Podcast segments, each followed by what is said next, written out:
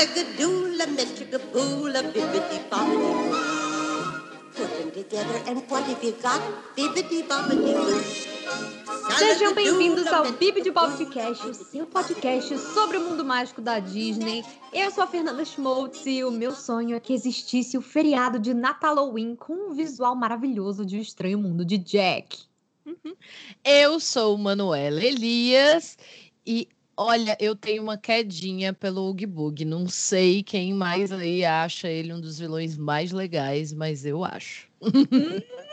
Arrasou, arrasou. You're joking, you're joking. Não é mesmo? É a melhor música, Amo. gente. Muito Gente. boa. Ele tem uma malemolência, ele é E especial. tem, ele é icônico. Mas enfim, nós estamos aqui comemorando o nosso primeiro episódio especial de Halloween do Bibi de Bob de Cast. E não tem como a gente falar de Disney e Halloween sem pensar em O Estranho Mundo de Jack, esse ícone, não é mesmo? Que está completando 27 anos e as histórias dele, de como ele foi feito, são super interessantes. Então, hoje nós vamos revisitar Halloween Town e relembrar esse ícone de Dia das Bruxas. E eu quero saber, inclusive, aproveita aí, a gente quer saber quais são as suas animações favoritas de Halloween. Se você quiser aí conversar com a gente, manda um e-mail no bibdebobdcast.gmail.com que a gente tem mensalmente um episódio onde a gente lê os e-mails de vocês, as sugestões de vocês, o que vocês Uhum. acharam dos episódios, sugestão de pauta, então fiquem à vontade aí para falar com a gente e aproveita para seguir a gente nas redes sociais também, não é mesmo, Manu? Sim, sim, sim. Bibidcast lá no Instagram e no Twitter, né, amiga? Exatamente. Segue a gente lá que sempre tem novidade, conteúdo extra e a gente avisa quando tem episódio novo. Geralmente é segunda-feira de noitinha, né? Mas às Uhum. vezes imprevistos acontecem, então pra vocês ficarem aí sempre de olho e pertinho da gente, segue a gente lá. E hoje a gente vai abrir aqui esse especial de Halloween com um quadro que a gente não faz há um certo tempinho, não é, Manu? Que é o nosso quadro Verdade. de parques. Pois é.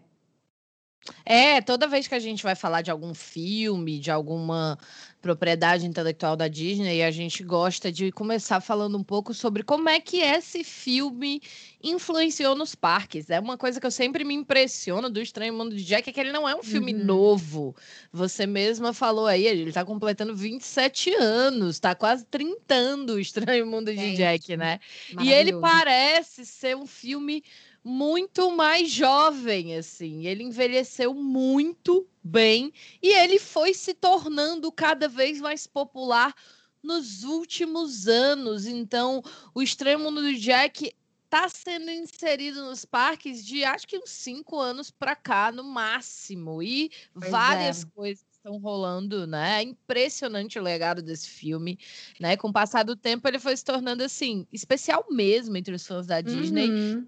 E Ele virou aí, bem cult, né? é, virou cult, bacaninha. E aí você vai encontrando o produto do Jack, da Sally, de toda a galera lá de Halloween Town, né? E no período de Halloween é que você consegue mesmo ver esse filme brilhando nos parques. Então você tem Total. encontro lá com o Jack e a Sally no Magic Kingdom, na Disneyland também, durante aquelas festas especiais de Halloween, né, Uhum. amiga? É, assim, não dá nem muito pra gente falar onde eles costumam ficar, porque dependendo do ano eles sempre mudam. Eu, quando encontrei o Jack Sally no Magic Kingdom, a fila deles era ali atrás da Sleepy Hollow, aquela Uhum. lanchonete que fica ali na. Oh, meu Deus, onde é que fica? Esqueci o nome do lugar. É Na- na. Não é na Frontierland, é na. É naquela área onde tem o Hall dos Presidentes, não é? É, Eu acho que é por ali. É. é. Enfim, e eu sei que na Disneyland normalmente eles ficam lá na New Orleans Square, que é a- ali o local onde fica o Piratas do Caribe, e o Blue Bayou, eles têm é, que eles têm umas ruazinhas ali que simulam, né, as ruazinhas de Nova Orleans e atrás ali do Piratas do Caribe tem um lugar com uma escadinha, muito lindo, perto da loja da Haunted Mansion, geralmente montam o lugar onde eles ficam ali, eles põem decoração também. E eu Hum. acho muito interessante a forma como eles fazem o Jack. Você já viu, amiga? Já conseguiu encontrar com eles? Já, É eu encontrei com eles maneiro. lá na entrada do Magic Kingdom, bem pertinho Uhum. da estação de bombeiro. Foi uma das maiores filas também. Foi numa Mickey's Not So É. Scary Party. E a gente pegou umas duas horas e meia, assim, da festa pra encontrar eles, mas foi muito legal, valeu muito é, a pena. Pois é. Gente, isso é uma dica que eu quero dar para vocês. A fila do Jack e da Sally e a fila para encontrar os sete anões na festa de Halloween do Mad Kingdom são as que ficam mais concorridas. E não tem mais essa de, ah, tal dia é mais vazio. Todo dia é cheio na Disney. Cada uhum. ano a Disney vai ficando mais lotada, porque ela tá oferecendo mais entretenimento moderno e as pessoas estão cada vez mais indo. Então, se programem. Eu, quando eu fui, eu cheguei a ficar meia hora só na fila do Jack e da Sally, porque eu já tinha entrado um pouco mais cedo. Poucas pessoas sabem disso, mas a partir de 5 horas você já pode entrar com o ingresso da Isso. festa, que começa às 7. E você já pode ir para a fila dos personagens, que esses que têm a fila maior começam a atender um pouco mais cedo. Então, o Jack e a Sally, se eu não me engano, no ano que eu fui, que foi 2016, eles estavam atendendo desde 5 e meia, 6 horas, sabe? É, e eu consegui chegar lá bem antecipado, né? É, e aí eu acabei ficando só meia hora na fila, depois Arrasou. que ela abriu, né? E um pouquinho antes, mas a festa nem tinha começado, eu já tinha conseguido a foto que eu queria. Mas o que eu acho mais legal é que o Jack e a Sally tem muito cara de personagem que apareceria com a cabeça, né? Aquele personagem que não fala. Mas eles são muito icônicos e não, eles estão todos ali arrumadinhos e são atores ali falando, conversando com você. É uma oportunidade especial que só tem no Halloween, então é tipo muito icônico. É a Sally vem, né, toda linda ali, azulzinha, com os retalhinhos. E o Jack, eu acho incrível que eles fazem, porque é, ele usa uma prótese para fazer a cabeça, mas a boca dele é ligada na prótese. Então, a parte de baixo do rosto é da pessoa mesmo. Então, ele consegue ter muita expressão para conversar com você. As fotos saem sempre lindas. Essa, é, essa, com certeza, é uma fila que vale a pena, galera. Sim, sim. E, se eu não me engano, de uns anos para cá, no Natal também é possível encontrar eles de Sandy Claus. Eu só ah. não me lembro exatamente em qual Disney que é. Mas depois eu vou dar uma procurada, vou até colocar no nosso Instagram. Mas uma coisa sim. muito legal do Disneyland da Califórnia também, né, amiga?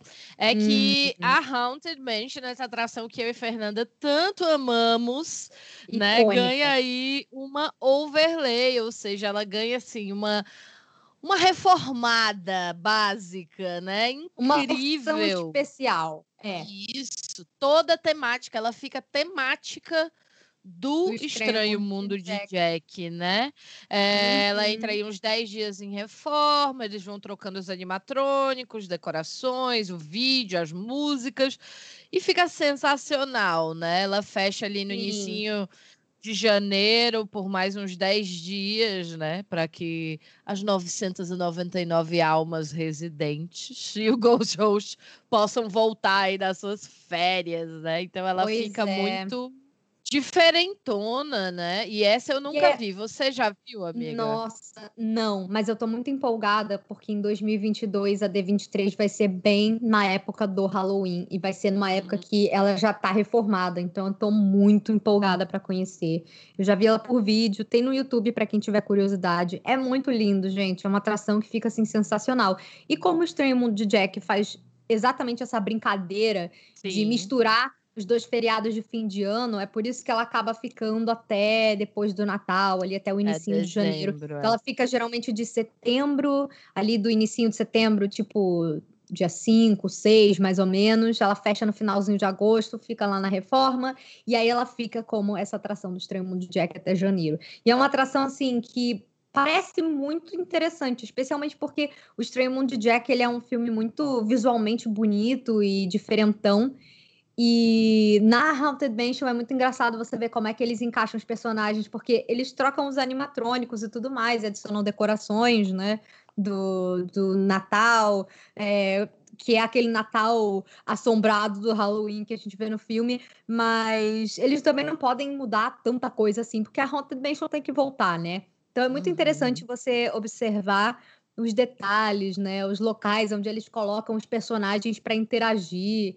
Então, assim, é, é, muito legal mesmo. Então, recomendo muito que vocês deem uma olhada. E quem quiser ir na Disneyland da Califórnia na época do Halloween, vocês não vão se arrepender, gente, porque Total. lá eles têm mais overlays, não é só esse. Esse é o mais famoso porque ele vira uma atração de um filme que não tem atração em nenhuma Disney do mundo. Então ele é uma coisa meio exclusiva. Uhum. Para quem pegar o fim do ano na Disneyland. Mas a, a, Space Mountain fica com temática de fantasmas, a Torre do Ter a Torre do Terror, que é uma atração dos Guardiões da Galáxia, de manhã ela funciona normal, de tarde ela fica uma versão de terror também, muito maneiro. Então, assim, é uhum. é, um, é um, uma coisa diferente do que as pessoas estão acostumadas em Orlando. E lá na Califórnia, eles não costumam ficar tão cheios quanto Orlando o tempo inteiro, sabe? Então, acredito que seja uma, uma opção legal aí, se você pode viajar né, em época sem ser férias escolares, é uma boa de você ir lá. E eu tô doida para em 2022 poder conhecer, porque eu sou apaixonada assim por esses overlays de, de Halloween. Com certeza, gente. Aliás, o Halloween da Disney vale muito a pena. E é isso, o Estranho Mundo de Jack tá tomando conta lá, tem merchandising de tudo quanto é jeito do Jack da série. Hoje em dia Nossa, você já encontra sim. muita tem coisa inteiro, né? O é ano surreal. inteiro. Eu fiquei muito chocada a primeira vez que eu fui na Disney, assim, adulta.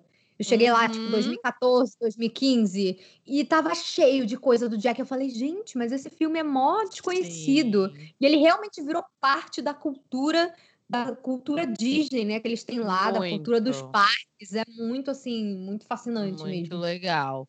E o Oogie Boogie, né, você consegue também vê-lo no show especial de Halloween que acontece ali na Mickey's Not So Scary Halloween Party, junto com as irmãs Sanderson, né, do Abracadabra. Sim, sim. Você consegue ver ele lá e é muito legal também ter essa essa oportunidade de ver o vilão lá do extremo do Jack. Fora que hoje em dia é o Jack Skellington que apresenta, entre aspas, os novos fogos especiais de Halloween, o Not So Spooky Spectacular, se eu não me engano é esse o nome, que estreou, inclusive, no ano que eu tava lá, né, em 2000 2019, dessa última vez que eu fui, ou foi 2018? Acho que foi 2019.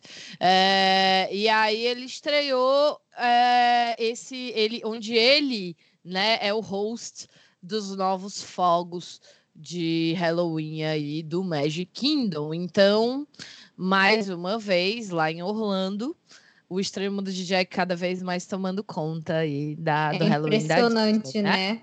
Como cada vez, cada ano que a gente volta lá, em qualquer Disney, assim, da Califórnia também reparei isso. Cada vez tem mais coisas do Estranho Mundo de Jack. Então, me deixa muito feliz, porque ele é um filme bem inesperado. Ele chegou aí numa época que, que ninguém imaginava que a Disney fosse ousar fazer um stop motion, por mais que não tenha sido feito pela Disney Animation, ele foi produzido e distribuído pela Disney. Hoje em dia, eles já colocam ele na lista de uhum. filmes principais.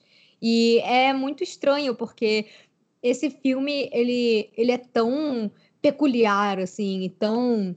Ele tem uns momentos bem assustadores, um visual muito Total. diferente. Na época, ele nem tinha logo da Disney, eles distribuíram como, com o selo da Touchstone. E da Touchstone ou da Buena Vista, agora eu não lembro. Mas aí, quando o filme fez mais sucesso e eles foram relançar, eles relançaram, inclusive, em 2012 no cinema, uma versão renderizada em 3D, que eu não cheguei a, a ver, porque eu acho que não passou aqui no Brasil, se eu não me engano. Mas tem comercial, tem pôster, é bonitinho, tem os personagens sentados ali na cadeirinha do cinema com a 3D. Vale a pena uhum. procurar, porque o material de divulgação foi muito fofinho.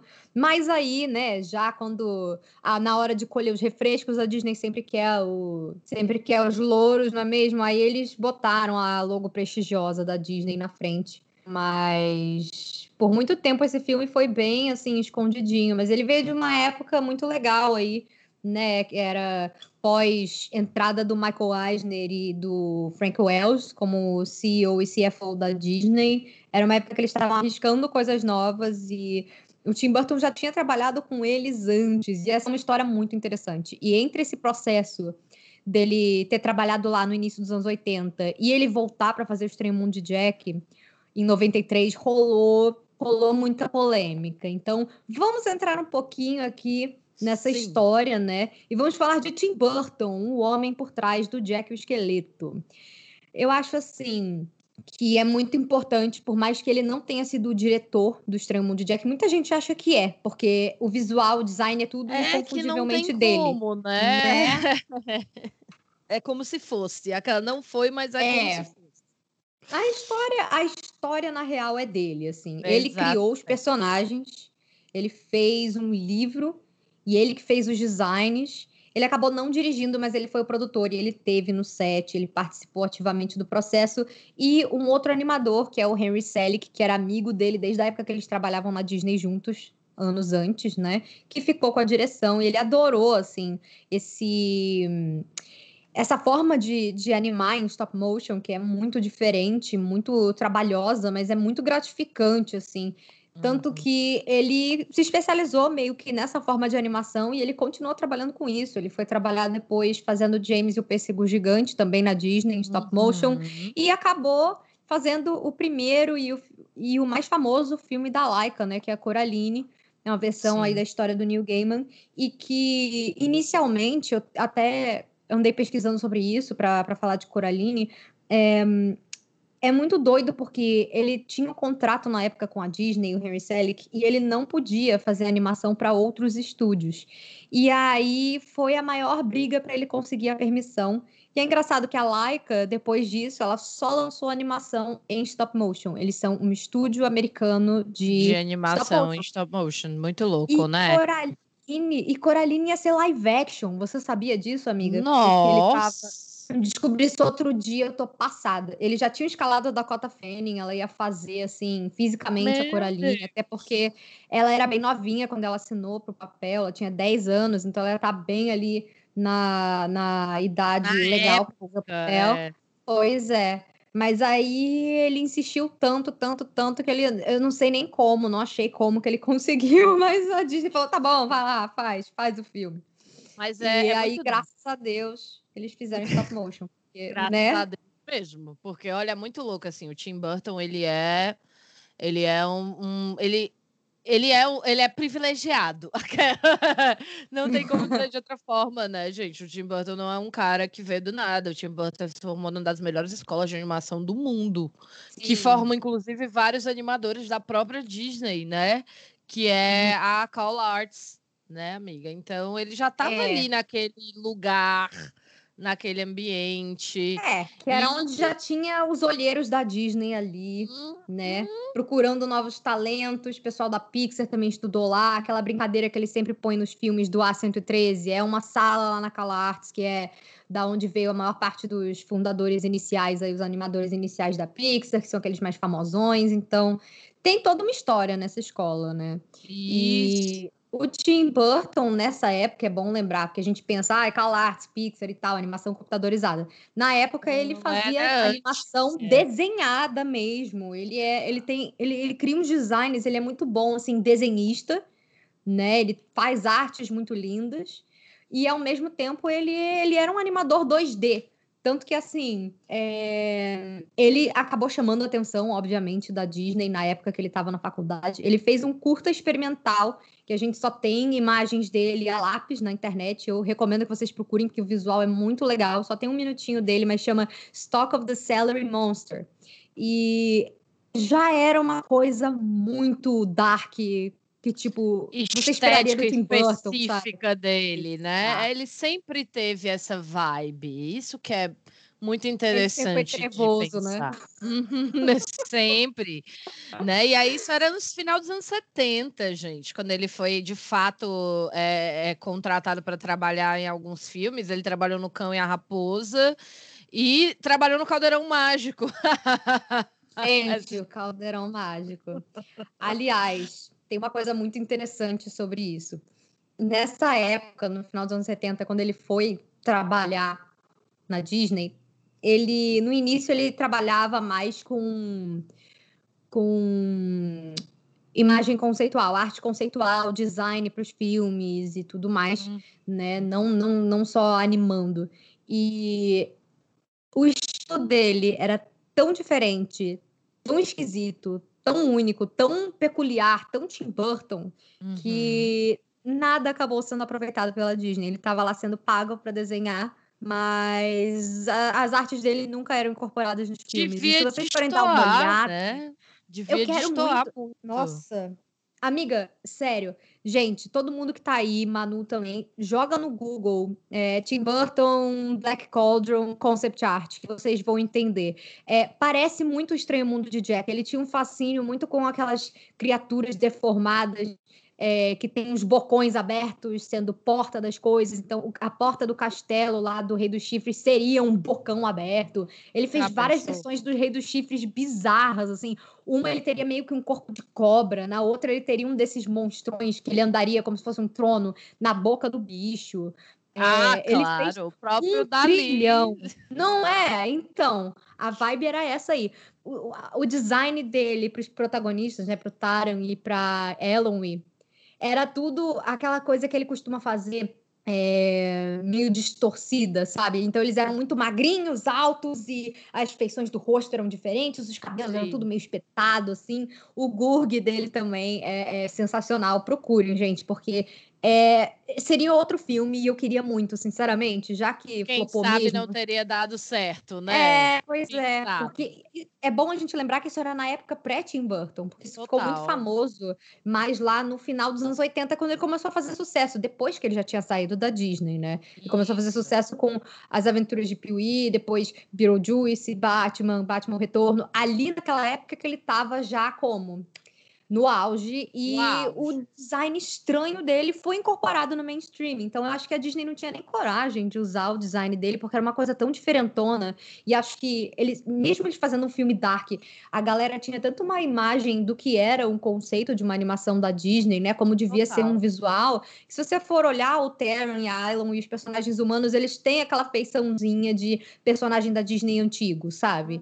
É, aquela feição mais classiquinha, é, proporções mais, mais realistas. O, o Caldeirão Mágico ele tem muitas coisas sobrenaturais, né? Ele tem monstros, o, o, vilão que é o Rei dos Chifres, o pessoal que fica lá no castelo que é, são meio que uns, uns, trolls meio deformados, tem umas bruxas bizarras também no final. É um filme de, de fantasia, né? Então é, caberia fazer umas coisas estranhas. Nossa, aliás, esse, esse filme daria um podcast só para ele, porque a confusão. um episódio só para ele, porque a confusão que esse filme gerou nos bastidores As da polêmicas Disney, do Caldeirão flop, Gente, o, o, por trás das cenas é mais interessante do que o filme em si. Então, assim, aguardem, falaremos. E Mas... aí ele continuou, né, gente? Ele não entrou, é. as artes dele não entraram. E chegou no início dos anos 80, ele fez o último trabalho pra, da Disney até então, né? Ele lançou um curta chamado Vincent em 82, que é um curta super engraçadinho, tem todo no YouTube, inclusive. É um uhum, stop motion. É, sobre um garotinho de sete anos que sonha em ser como Vincent Price, né? E o nome dele é, é. Então, esse é bem divertido. Gente, é muito engraçado. E tem essa pegada engraçado. já de humor meio soturno, uma coisa mais assim. É diferente, não é aquela coisa, né? Disney, né? Uhum. Era a... pré-estranho mundo de Jack. É, Imagina que ele vai meio creepy na direção do extremo de Jack, mas ao mesmo tempo ele é todo em preto e branco. Isso. E a história é que o menino se comporta como um cientista maluco, personagem atormentado de filmes de terror. Ele é viciado em ler Edgar Allan Poe. E ele é. tem sete anos e é muito engraçado. Aí ele lê um poema do, do Edgar Allan Poe que fala da mulher que tinha morrido. Ele começa a achar que a mulher dele que morreu. E tipo, esse, amigo, você só tem sete anos, sabe? E a mãe dele, tipo, garoto, se manca, sabe? Vai, vai, vai brincar no jardim, para de ficar trancada em casa. E é muito engraçado, porque isso, obviamente, até pelo design do menininho, que ele é todo magrelo, brancão, com cabelo espetadão, o menino é obviamente o Tim Burton, sabe? E é uhum. é muito engraçado ver como esse. Todo, tudo isso que ele que ele passou, esse estilo que ele desenvolveu para ele, tem muito a ver com a forma como ele próprio se sentia, sabe? Então, acho que por isso que ele é um artista tão único. Ele foi Sim fortemente influenciado aí pelo expressionismo alemão, então ele adora fazer coisas assim com sombras alongadas e é, uma pegada bem de cinema antigo mesmo, os visuais assim bem de terror. Então é muito legal. Vincent é muito fofo e já mostra o começo disso, que ele obviamente continuou explorando nos seus outros filmes, inclusive o Extremo de Jack. Então, quem quiser conferir, tem até uma versão com legenda em português aí no YouTube, então dê uma procurada, chama Vincent. É. Mas o e que acontece, né? Ah. Uhum. Não, eu ia dizer que foi a partir desse filme, né, amiga, que ele criou um poema, que foi ali a inspiração, o início do início do início do extremo do Jack, Sim. né? Ele se Uhum. inspirou naquela, na, nesse, nessas narrativas clássicas de Natal americano, como Grinch, Uhum. Rudolph e tal. É, e se você pensar um pouco nessa coisa da. Você consegue traçar um paralelo ali na, Uhum. entre o Grinch e o, e o, o Extremo do Jack naquela coisa das. A vila, onde a galera mora e tal e tudo mais, né? E Uhum. aí ele até tava negociando com a Disney para tentar continuar e tal, mas não, não tava encaixando, né, gente? Então Uhum. meio que ele disse. É, não. Porque é Tchau. bom a gente comentar que nessa época ele tava fazendo umas coisas muito diferentonas, assim. E a Disney tava achando meio bizarro, entende? A Disney sabia que ele era um excelente artista, tava Mas, dando tipo- chance dele tentar coisas diferentes, se expressar e tal, mas o negócio tava meio assustador demais pros padrões deles, né? Inclusive, deixa eu só aproveitar aqui antes da gente seguir e dizer o que aconteceu.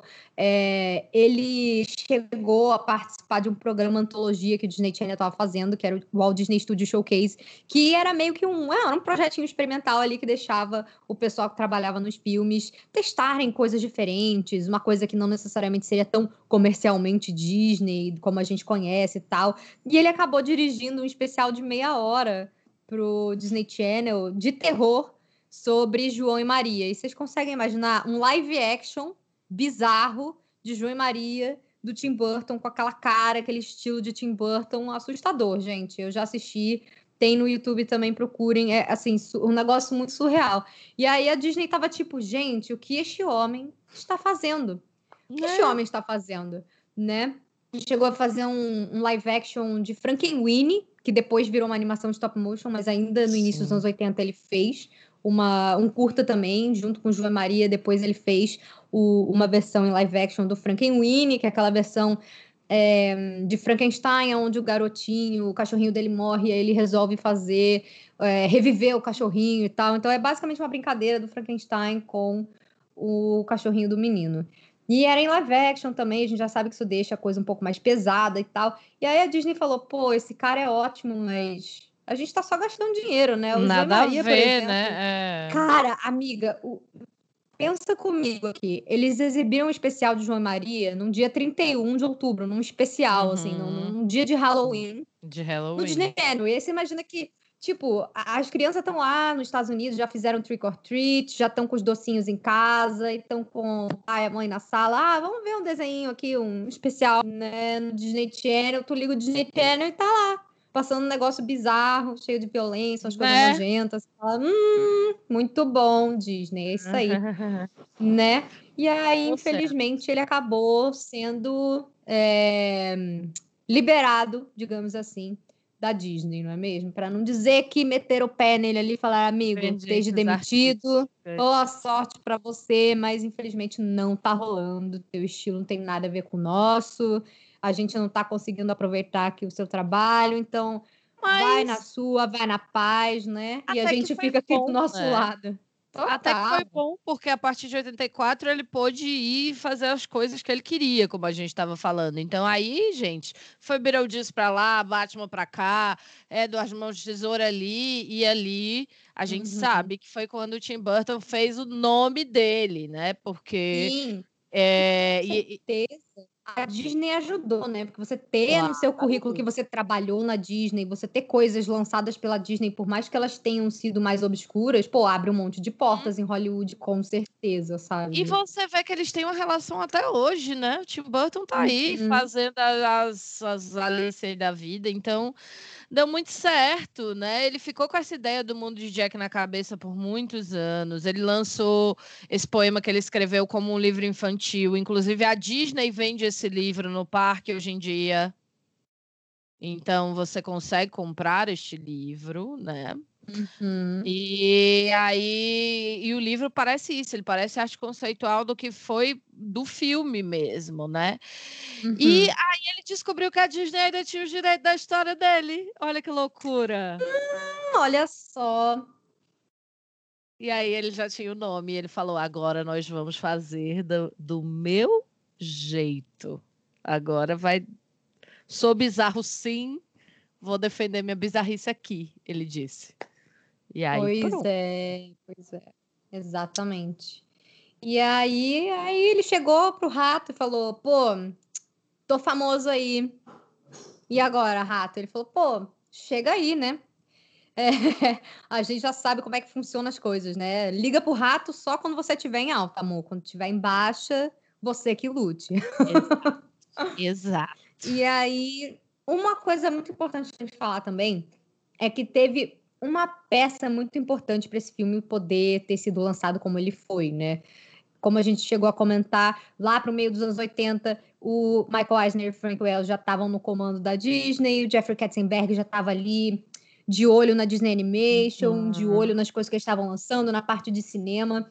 E aí eles acharam que seria uma ótima ideia investir nessa coisa diferente, né? Nesse filme inesperado, num formato inesperado, porque a Disney Animation tinha acabado de se reerguer, 93, é bom a gente lembrar que eles estavam ali no auge, né? Pré-Rei Leão, então já tinha rolado Pequena Sereia, Aladdin e Bela Fera. E a ideia de fazerem uma coisa tão diferente foi, foi bem assim, bem difícil deles poderem ignorar, né? Eles acharam que, poxa, tá todo mundo de olho na gente, a gente está é, chamando atenção aqui com um negócio novo, a gente tem que continuar inovando, né? Saudade dessa Disney, inclusive.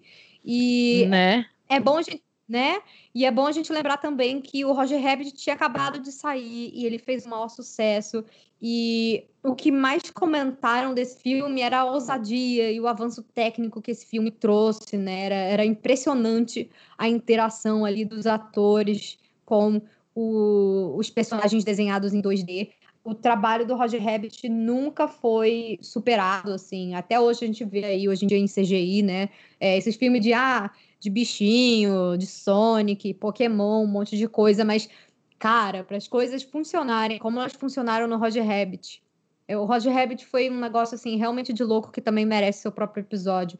Total. E eles viram, poxa, a galera tá gostando quando a gente tenta fazer coisas diferentes, assim, tecnicamente, né? Então, eles já estavam nessa de, pô, vamos. Vamos, a Disney sempre foi pioneira, né? É bom a gente lembrar que na época do Walt, eles ficaram muito conhecidos por criar as técnicas que eles usavam para fazer as animações 2D, né, Manu? E aí, Sim. né? Como não? Ainda mais que o cara tava mó em alta, como não deixar ele fazer aí, produzir a, a, versão animada da história dele. E aí deram um orçamento bom para ele, sabe? Falaram, ah, faz uma uhum. longa-metragem aí, a gente manda pro cinema. Tipo, foi até bom, né? Porque se ele tivesse insistido em fazer um especial de TV de meia hora, com certeza não teria sido o filme que foi. Não era Nossa, a hora dele. Total, ali. total, 100%. E aí, né, é uma coisa de excelência mesmo. Uma animação uhum. como o Extremo Mundo de Jack, produzida nessa época com essa técnica, é por isso que envelheceu tão bem, porque o stop motion é muito foda. E, tipo, é uhum. difícil fazer o que foi feito ali de novo. Eu não, me, eu não sei de nenhum outro filme que tenha a qualidade técnica que o Estranho Mundo de Jack tem em termos de, de animação, assim. Tem muito stop motion bom, Só mas os da é, que tem, assim, mesmo é... grau de de perfeição, assim. Total. Tem muito stop motion legal. Eu adoro, tipo, os filmes da Aardman, sabe? Sim. Que tem Fuga das Galinhas, Wallace Gromit e tal, Shaun Carneiro, mas aí já é uma coisa que tem aquela cara mais de massinha, sabe? Uhum. Agora, uma coisa detalhada, estilizada, que nem o Estranho Mundo de Jack, que nem a maioria dos filmes da Laika, é, é, um negócio que demora muitos anos, dá muito trabalho. Esse foi, inclusive, um dos motivos pelos quais o Tim Burton também nem fez questão de dirigir o filme, porque ele já estava com um contrato fechado para fazer a sequência do Batman, né, o Batman Retorno, uhum. e na hora que eles iam produzir o filme, é, a agenda dele ia conflitar, então em vez de querer adiar o projeto, falar não, eu quero dirigir e tal, ele deixou, chamou o Henry Selick para fazer. Henry Selick ficou encantadão aí com o processo do stop motion e o próprio Tim Burton disse em entrevistas depois que ah, que ele não serve para dirigir filme assim porque é um trabalho muito lento e que não tem muito a ver uhum. com, a, com a vibe de trabalho que ele tem, né? A forma como ele costuma dirigir coisas. Então, é, no final das contas, deu tudo muito bem, casou tudo muito bem, Sim. e o filme é, nossa, um ícone. E é muito interessante a gente pensar, né, como que as técnicas vão se desenvolvendo. E se vocês quiserem saber um pouco mais do processo do Extremo Mundo de Jack, ver como é que eram os cenários, como é que era feita a animação, se vocês quiserem conferir isso, tem uma série que vai entrar no Disney Plus, que já está no Disney Plus dos Estados Unidos, que ela chama Prop Culture, a cultura do, dos props, né? Do, Uhum, dos maravilhosa, prop. incrível. Mas são é, os cenários, né? As coisas, é, É, os é, objetos os temáticos de. é. É, isso. E é muito legal, porque ela é, é tipo um mini documentário, os episódios têm cerca de meia hora. E aí, um colecionador que tem um monte de coisa de filmes famosos, ele leva esses props que ele tem para as pessoas que trabalharam naquela cena poderem ver, tipo, 30 anos depois, sabe? E ele tem muita coisa dos filmes da Disney. E essa primeira temporada é muito boa. Então, tem tanto episódios do Estranho Mundo de Jack quanto do Roger Rabbit, como a gente falou aqui. E tem muitos outros, assim. Se você for olhar, você não sabe nem por qual começar. O primeiro é de Mary Poppins, gente. É Muito tipo assim, você vai chorar muito, sabe? É, tem dos Muppets, tem do Piratas do Caribe. É assim, um negócio surreal mesmo que vale muito a pena assistir.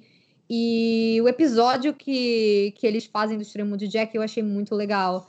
Ele só não falou com o Tim Burton, mas ele falou com o Danny Elfman, falou com o Henry Selick, falou com um monte de pessoal da produção. É, ele foi, inclusive, visitar uma artista que trabalhou na cena do início do Uhum. filme, aquela cena que o Jack tá cantando e que ele tá na montanha, e a montanha, que é aquele formato caracol, vai desenrolando, ele levou, tipo, chegou lá, a moça mostrou na maquete como é que eles faziam, como é que era o mecanismo dentro da montanha. Então, assim, se você quer entender melhor como funciona, essa série é uma grande recomendação aí, fica, né, a dica para quem quiser se aprofundar mais no assunto. Eu já adianto que é fascinante, vocês vão amar. Total. E aí, amiga, agora nos resta contar um pouco da história, né? De onde veio esse fascínio aí do Tim Burton por feriados temáticos? Conta pra gente. Ai, gente, eu acho, é, eu acho essa história tudo, tudo mesmo, porque eu super, super me identifiquei. O que acontece? Ali um esquisito, tinha muitos amigos, né? Era meio recluso. E ele sofria de um problema muito sério, que era, ele era trevoso em Burbank, na Califórnia, que é tipo, é basicamente como Rio de Janeiro é aqui para mim. Então, assim, não dá pra você ser trevoso em paz, porque é sempre quente, quente, muito quente, quente pra, pra caramba, sabe? Então, assim, E tudo É, que você você vai de- queria, que era ser, que você entendeu? queria, um Usar um preto. Em paz, exatamente, você não tem. E aí o que acontece? Lá na ensolarada Burbank, não tem as mudanças clássicas de estação que você tem em outros estados dos Estados Unidos. É tipo a Flórida, pra quem gosta de Disney, quem vai, não tem frio lá, entendeu? É tipo quente, quente mais ou menos, quente pra caramba e puta que pariu inferno, sabe? As opções são essas, assim. Puta que pariu o inferno, é, É, Fortaleza. É, Fortaleza é assim. também. Todas, todas nós aqui nos, nos compadecemos do pequeno Tim Burton, nós entendemos. Total. É, tamo junto. E o que acontece? É, ele chegou a dizer em entrevista que a ideia para a história do Jack, é, que ele chegou a pensar nisso quando ele era criança ainda, que ele ia com a, é, pra rua com a mãe dele nessa época de troca de feriados lá nos Estados Unidos, né? Ali, novembro, em- é, é entre Halloween e Thanksgiving, Natal e tal, e que ele passava por lojas de departamento que ele ficava fascinado de ver e tinham lojas que mantinham ao mesmo tempo as decorações de Halloween de Natal. Quer dizer, é que nem aquelas lojas lá do já é Natal, né? Que já é Natal em setembro. Hum, eu amo. Aqui do Brasil. Eu amo, que já começa a tocar a propaganda de, de Natal em, em setembro. Mas assim, é, ele passou por ali e falou: gente, olha que doideira aqui, o- as abóboras com os enfeites de Natal, que, que coisa mais louca, né? E aí lá na frente, um dia ele, hum, ah, é, lembra disso? Pois é, vamos Uhum. fazer uma história. Né? Isso é que é, É.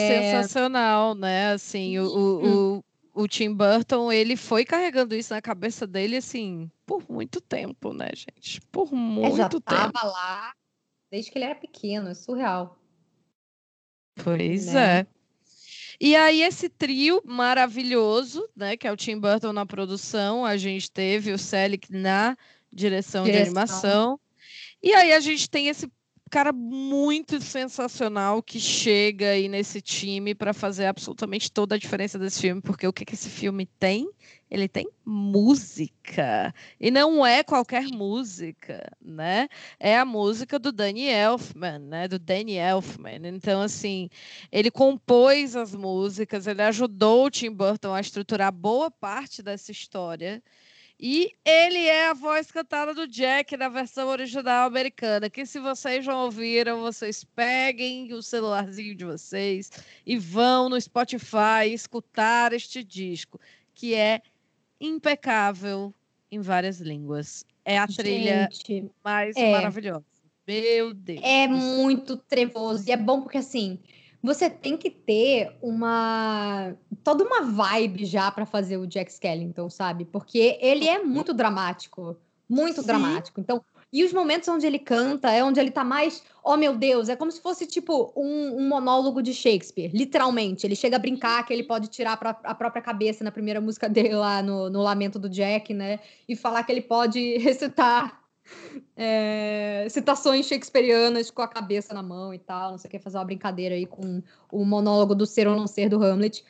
É, e é isso, assim, ele é extremamente dramático. Se você for olhar ali também o solo que ele tem lá pro final do filme, é, depois que a polícia derruba o trenó dele, quando ele já, já se fantasiou lá de Papai Noel, foi o Papai Noel impostor. E aí ele cai meio que num, num cemitério ele tá lá meio jogadão, assim, numa estátua ali de um, de um anjo no cemitério. Ele tá literalmente largado para trás, tipo, o que foi que eu fiz com a minha vida? tipo, então assim, é, e o Elfman, olha, eu não me lembro como é que é a dublagem em português, porque eu só vi assim quando eu era mais nova, mas se vocês tiverem a chance, vejam o Extremo de Jack legendado, porque o Danny É Elfman dá um show cantando as músicas do Jack. Ele arrasa demais. Vale muito a pena ver o trabalho dele como Jack Skellington. Ele é muito incrível. Sim. Nem tu, mas, mas assim, eles estavam lá com essa equipe maravilhosa, eles tinham a aprovação do estúdio, eles tinham um investimento, a galera estava a fim de ousar. Porém, nem tudo são flores, né, amiga? É, pois é, amiga. Pois é. Como tudo que é bom dura pouco, especialmente com o rato, não é mesmo? Nos anos 2000, a Disney Animation começou a perder um pouco daquele prestígio, né? A Renascença não estava mais fazendo sentido, é, chegou ali na, no auge das animações zoeiras, fazendo sátiras com conto de fadas, né? Que foram iniciadas ali Fernanda Shrek, e Shrek. Aquela Fernanda e Exato. Shrek. Um dilema que nós vivemos. What a load off, não é mesmo? Tipo, ah, eles viveram felizes, what a load off. Vamos limpar a bunda aqui capaz do, do Conto de Fadas, não é? Foi Ah. literalmente isso, gente. Literalmente isso. E aí a galera tava tipo, poxa, os nossos filmes não estão rendendo, né? Mas sabe uma coisa que tá rendendo pra caramba? Home video. Home video tá dando muito dinheiro, as pessoas estavam comprando os filmes, né? E tudo mais. E tinha uma coisa que era muito boa e muito baratinha pro rato, que eram as sequências de 25 centavos dos filmes. Ai, Quem nunca, não é mesmo? Quem nunca assistiu aí um Rei Leão 2, Pequena Sereia 2, Cinderela 2 e 3? Alguns desses filmes realmente têm umas ideias legais e são legais, mas muitos deles, vamos combinar que eles são de qualidade duvidosa. E se não for de Né? história, pelo menos a qualidade técnica, né? Porque, como a gente já disse, foi feito com 25 centavos. Então, aí a Disney virou para o Tim Burton e disse: Pô, Tim Burton, chega aí, a gente quer fazer uma sequência do Estranho Mundo de Jack, né? E olha só, stop motion é caro, né? Stop motion é caro e demorado. A gente não quer isso, a gente quer fazer um trocado, sabe? A gente quer, a gente quer, pô, mandar o Mickey para tirar umas férias nas Bahamas, sabe? Então, Ganhar uma grana. é muito caro, rende pouco dinheiro. O que, que a gente vai fazer? E eles queriam que o Jack Skellington visitasse as terras dos outros feriados em animação computadorizada, sabe? Aquela bem feia dos anos, do início dos anos 2000. Aquela que Uhum. parece, sei lá, o, o plano de fundo do Windows 98. A vibe era essa aí, entendeu? E aí o Tim Burton foi um ícone sensato e falou assim: Mas vocês estão tudo doido, né? O rato insistiu, e ele falando, ai, sai, maluco, todo dia é isso, nananã. e... e é muito legal, porque ele chegou a contar numa entrevista pra MTV depois, que ele sempre foi muito protetor com o Estranho Mundo de Jack, porque, claro, né, é uma história que ele criou sozinho, ele desenhou, ele ficou anos esperando para ter a chance de fazer imagina. o Imagina! Não é, imagina! O desespero. Pelo amor de Deus. E ele fala uma coisa que eu concordo muito, muito mesmo, que é sobre como sequ essas sequências assim, que são feitas, que a gente sabe que é só para tirar dinheiro, como elas tiram tudo que faz com que um filme seja especial e tudo que as pessoas gostaram no original, né? Porque acho que fica muito óbvio quando estão querendo só, ah, continuar aí porque as pessoas já gostam e vão pagar mesmo assim para ver, sabe? Ai, gente, então, ele teve o senso, né? Isso é ah, é muito bom. Tá faltando muito senso nas pessoas hoje em dia lá no tá Rato, demais. né? Mas, né?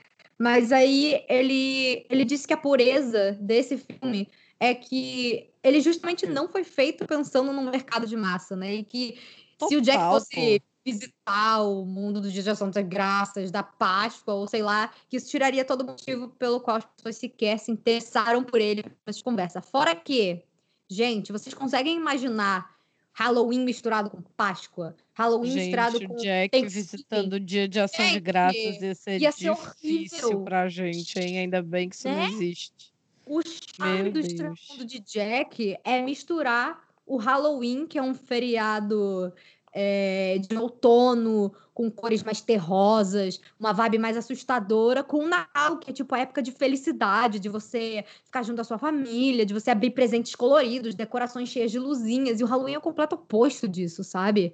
Como é que você vai botar um, um, coelho da Páscoa no Halloween? Como é que você vai colocar o. Você vai fazer o quê no Thanksgiving? Você vai botar o, o, o peru do Ação de Graças para ganhar vida de terror e assustar pessoas na mesa? Porque eu não consigo pensar, sabe? E com certeza seria um horrível. E o Tim Burton sabia disso. Então ele falou assim: então, anjo, sei que vocês querem um dinheiro, querem os negócios, mas olha, com a minha, com a minha obra vocês não vão fazer isso, não. Ai, ele arrasou. Olha, né? Para poder fazer isso, porque tem alguns artistas aí que fizeram os desenhos, as coisas, e aí depois a Disney falou assim: haha, se ferrou, o direito é meu, agora eu vou, fazer aqui o, o remake de o, a continuação de 25 centavos, o remake live action. Gente. Imagina nenhuma só para tirar dinheiro de gente nostálgica, não é mesmo? Essa época que o Tim Burton tinha noção era muito boa, porque agora também ele já, essa Ai, sequência de Alice tá Maravilha, ele já disse: ah, tô velho, foda-se, não me enche o saco. Total, total. Entendeu? É, e, e, o Dumbo? O Dumbo horroroso que ele fez também. Gente. Tim Burton. A gente queria você de volta aos anos 80. Volta Tim Burton raiz. Vem pode cá. ser os anos 90 também, que ele já estava mais famoso. Tipo, pode ser a época dos refrescos. Ninguém quer aqui que você fique vendendo almoço para comprar janta, não, moço. Mas pelo amor de Deus. Cara, ele fazia tanta coisa com efeito prático, tanta coisa assim que era visualmente interessante, que você simplesmente trocar tudo isso por um CGI pouco saturado Nossa. é um processo tá feio, né? E, e ele fazia umas coisas né? lúdicas. Sim, é. amiga, nossa, o extremo de Jack é extremamente lúdico. Aí quando você vai olhar no Alice, eles quiseram transformar isso numa história, explicar como funciona o País das Maravilhas. Tipo, ninguém quer saber disso, Tim Burton. O que houve com você, sabe? Sua mulher maravilhosa, ex-mulher, né? Eles se separaram, é, eu acho. É. Sois mulher maravilhosa, um casamento de uma pessoa casada com Helena Bonham Carter. Tipo, que casal! Imagina um jantar. Meu Deus do céu, que loucura. Mas agora que a gente já falou bastante, né, do Tim Burton, de como claro. o Estranho de Jack foi criado, do contexto da história, chegou aquela hora gostosa do nosso podcast de falar um pouco sobre o filme na visão de Fernanda e Manu. Fê, me conta aí, qual, o que, que você mais gosta, assim, no Estranho Mundo de Jack, este ícone que nós tanto amamos? Cara, então, o que eu mais amo, com certeza, é o visual. E eu amo que ele é em stop motion. Eu acho stop motion, quando, quando bem feito, acho que é a forma mais bonita, visualmente, interessante de animação, sabe? É, uhum. E além desse design, dos personagens que todos são extremamente icônicos, os visuais são incríveis, vai desde o protagonista e do vilão até ah, o brinquedinho, que é um ursinho de pelúcia com a orelha do Sim. Mickey, que vai assustar a criancinha, e o patinho lá, sabe? Que aparece por meio segundo, mas são tão famosos que estão nos designs de vários produtos do Jack. Tem, tem pelúcia vendendo na Disney na época do Halloween, sabe? É tão uhum. icônico que chama tanta atenção que eu acho que o visual, com certeza, assim, de cara, é o mais interessante, mas eu amo, como a gente já falou também, esse contraste de Halloween com Natal. Eu acho que o filme conseguiu misturar muito bem os dois feriados. Praticamente criou um novo, né? Como eu falei lá na abertura, esse negócio do Natal-Halloween. Eu queria viver o Natal-Halloween, porque eu amo Halloween, a gente não tem essa prática aqui no Brasil, então eu me contento fazendo meu especial lá no, no meu canal e uhum. fazendo agora os episódios temáticos aqui contigo. É... Sim. Mas eu acho que se a gente pudesse misturar ele com o Natal e fazer um Natal trevoso, eu acho que eu gostaria mais, assim. Porque, eu, engraçado, eu não tenho uma tradição de Natal forte, assim, porque minha uhum. família toda uhum. não mora na minha cidade, Natal sempre foi só, ah, eu, minha irmã, meus pais, a gente não faz ceia com comida típica de Natal, porque nós somos só quatro, então a gente sempre faz um jantar gostoso, uma coisa assim, mas a gente nunca teve essa tradição, sabe, de Natal, ah, com todo mundo, reúne, faz o amigo secreto na hora dos presentes, sabe? Esse tipo de coisa. Era uhum. muito raro a gente poder viajar também. Então, engraçado, eu não tenho esse apego com o Natal, como eu tenho com a, com a vibe do Halloween, porque eu acho, acho muito maneiro o design e essas coisas, mas as histórias de terror, eu sou fascinada. Então, o Estranho Mundo de Jack, ele meio que mistura tudo que eu gosto. Ele mistura musical, as músicas são mega trevozinhas e diferentonas também. É uma coisa bem, bem gotiquinha, bem melodramática. Então, eu gosto Sim. muito, assim, da história das músicas, do design dos personagens. É... ela tem, tem, tem super um ar épico, sabe? E eu acho que o Jack é um protagonista maravilhoso. Eu amo que ele é, tipo, Ai. um sad clássico, assim, do Tim Burton. Inclusive, vendo isso na quarentena, isso ressoou bem diferente para mim. Porque lá no início que ele fala, ai, eu, Jack, o rei da abóbora, tô de saco cheio e cansado de todo dia viver a mesma coisa. Eu assim, ai, Jack, tamo junto, cara. É nós. Ai, Jack, eu te entendo. Casa. É, pois é. Ah, basicamente Ai, é isso. Assim. E você, é, Manu? Eu acho que o que mais me encanta no Estranho Mundo de Jack é a música. Inclusive, eu queria indicar para vocês é um álbum que existe, que é um álbum de aniversário do Estranho Mundo de Jack. Né? Ah. É... Eu vou até pegar aqui o nomezinho. É, peraí, peraí, porque eu quero todo mundo sabendo do que eu tô falando. é um álbum, é o um álbum de comemoração do Estranho Mundo de Jack, onde você tem versões incríveis das músicas cantadas assim de um jeito. É o Night, chama Nightmare Revisited. Né? Uhum. E você uhum. tem o Marilyn Manson cantando This is Halloween. Você ah. tem All American cantando Jack's Lament, né? Você tem é, Polyphonic Spree cantando Tal Meeting Song. Então, o Korn, Korn, uma das minhas bandas favoritas de New Metal. Sério? Canta Kidnap Sandy Claus. É, sim. Né? Gente, né? eu preciso A ouvir. Amy Lee canta Sally Song. Então... Você não conhecia esse álbum, amiga? Não, é, eu já tinha ouvido alguns dos covers, assim, mas eu não sabia que eles eram de um álbum. É um álbum, o Tiger Army, é o Boogie Song. Então, assim, gente, eu Viu? indico muito, muito, muito, muito. É um álbum sensacional, dá super para você botar na sua vida e curtir aí essa época de Halloween. É... E é um filme que eu acho ousado, né? E acho a, a ideia dele, toda essa coisa da gente ter. Mostra muito pra gente qual é o significado do Natal. Né? Uhum. Eu acho que uhum. é, é, bizarro, né? As pessoas falam, ah, é um filme mesmo de Natal win, né? Da... Tem gente que discute que, que é um filme de Natal, né? Tem gente que assiste no Natal Nossa. também. Todo é, eu... ano. Todo ano tô eu lá falando, gente, no Halloween, já viram o Extremo de Jack esse ano? E aí vem amigos meus falando, mas o Extremo de Jack é pra ver no Natal. Eu falei assim, amor. Nem Tim Burton sabia. A, a, vibe era pra você poder ver quando você quiser. A atração é. fica lá de setembro a janeiro. Então, assim, é pra ver quando você quiser. É mas como a vibe é trevosa, quiser. eu prefiro ver no Halloween. No Natal Ele eu já prefiro ver um Grinch, uma coisa mais, mais tradicional. Mas Exatamente. Eu acho que ele traz uma, uma reflexão muito interessante como filme para gente, mesmo para criança, dessa relação com o presente, essa relação com a gente ser, fazer o nosso melhor e às vezes o nosso melhor é tudo errado, dá tudo errado. Uhum. Não é, é, o melhor para a gente, não é o melhor para todo mundo, gente. A grande lição Sim. desse filme é que o melhor para você não é o melhor para todo mundo. A grande lição desse filme é que você não é todo mundo. Ah. outra coisa que eu acho muito legal na mensagem desse filme é que ele mostra também que, tipo, tá tudo bem você ficar entediado de vez em quando com a sua vida. Que Sim. ninguém é 100% feliz e satisfeito o tempo inteiro. Por mais que você Sim. tenha o que pareça de fora ser o emprego dos sonhos, a vida dos sonhos, o relacionamento dos sonhos, os filhos dos sonhos, a casa dos sonhos. Amiga, te cortou. Total. Amiga. Amiga. Amiga. Você caiu.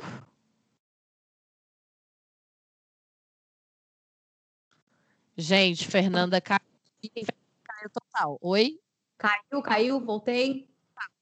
Mas você estava falando que a pessoa ter. Não, às vezes né, tá tudo bem você ficar entediado com a sua própria hum. vida, não importa ah, se você de... vai daí, o relacionamento, não sei o quê. É, e aí às vezes não importa, assim, você olhando de fora pode achar que a pessoa é tem a vida que você queria ter, assim, um sonho de vida, né? Você olha aí uma pessoa famosa, um artista que você admira, ou então, ai, aquela pessoa que tem o que parece ser o relacionamento perfeito, a família perfeita, a casa perfeita, o emprego dos sonhos, sabe?